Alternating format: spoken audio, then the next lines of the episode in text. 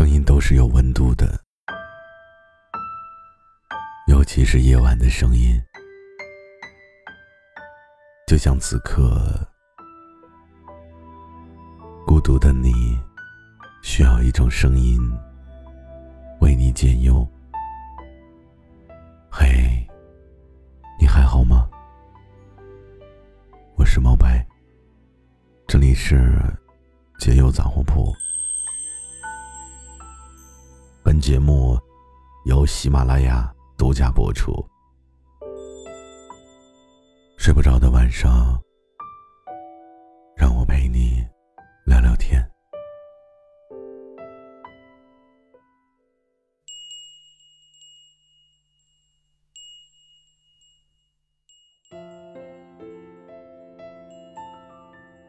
录这期节目呢，我想到了我自己。小的时候出的一场车祸，事情呢是这样的，我记得那个时候我上高中，高中那年呢，在外面的美术机构学画画的日子，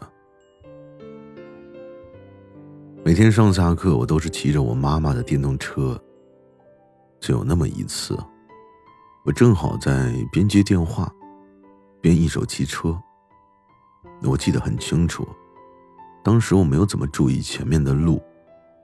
当然了，因为这条路我已经走了几百次了，可是我就忽略了一点，那就是路是不变的，可每天都在发生着不同的变化。就很不巧的，我就撞倒了一个老爷爷。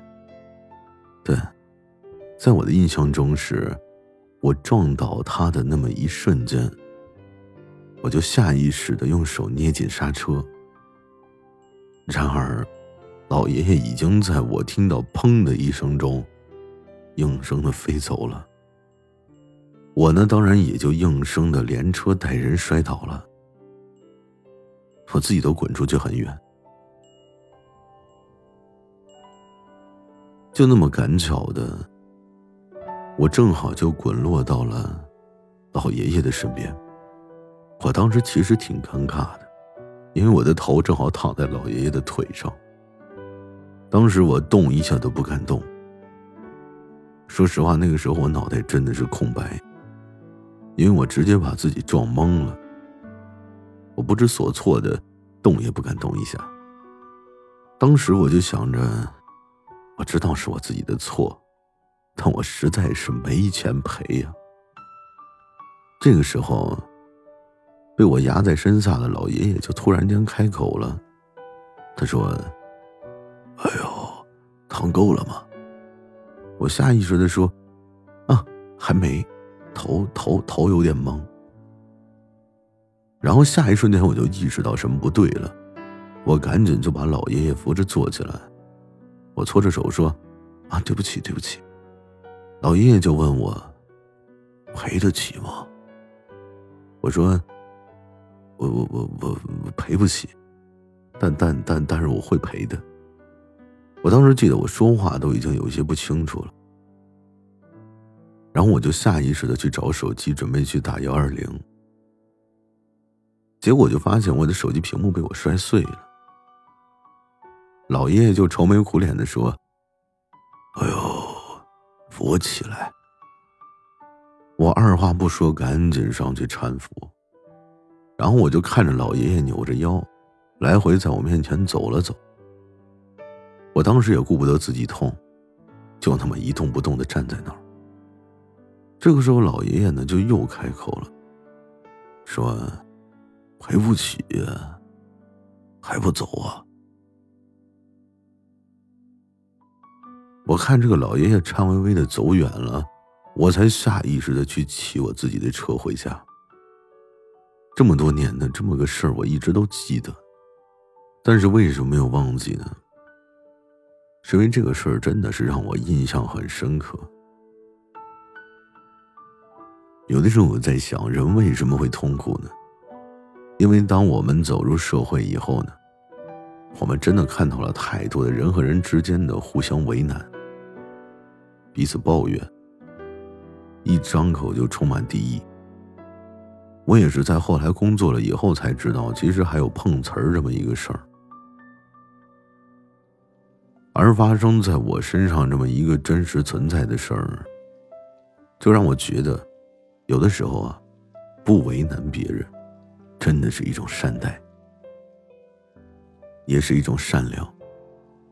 可是，在我们的生活中是什么样子呢？你会发现，总有那么一类人，特别喜欢为难别人，揪住别人一点错误就能无限的放大，并且呢，以此来对比。表现自己的优越感。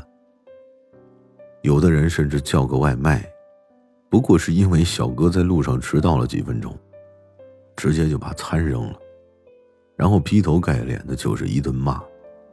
等着小哥走了之后，他能写个几百字像一篇作文一样的差评，然后小哥一整天的收入都白费了。甚至还有的人去餐厅吃个饭都能对着服务员指指点点的，一脸别人什么都不是，自己才是人上人的感觉。其实我想说，这不过就是懦夫才会享受欺凌弱者的快感。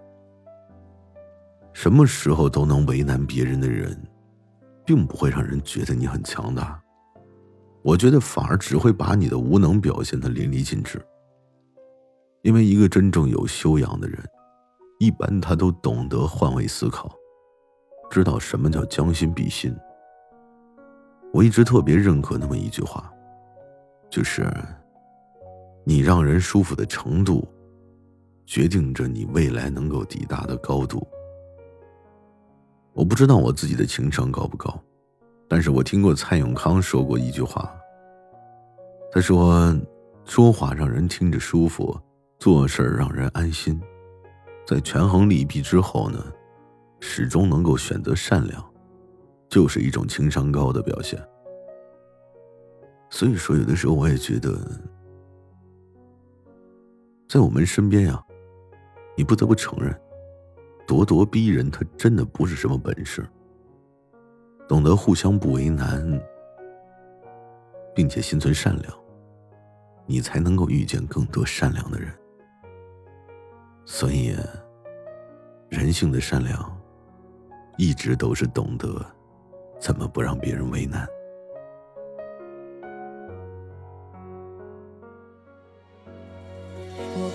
期待的想教育比我更年轻的年轻人，告诉他们要做一个诚实的人，要勇敢爱别人。虽然渺小脆弱愚笨不会得到任何人承认，还是请你去做一个善良的人，去保护爱的人。觉得辛苦，也要做一个努力的人。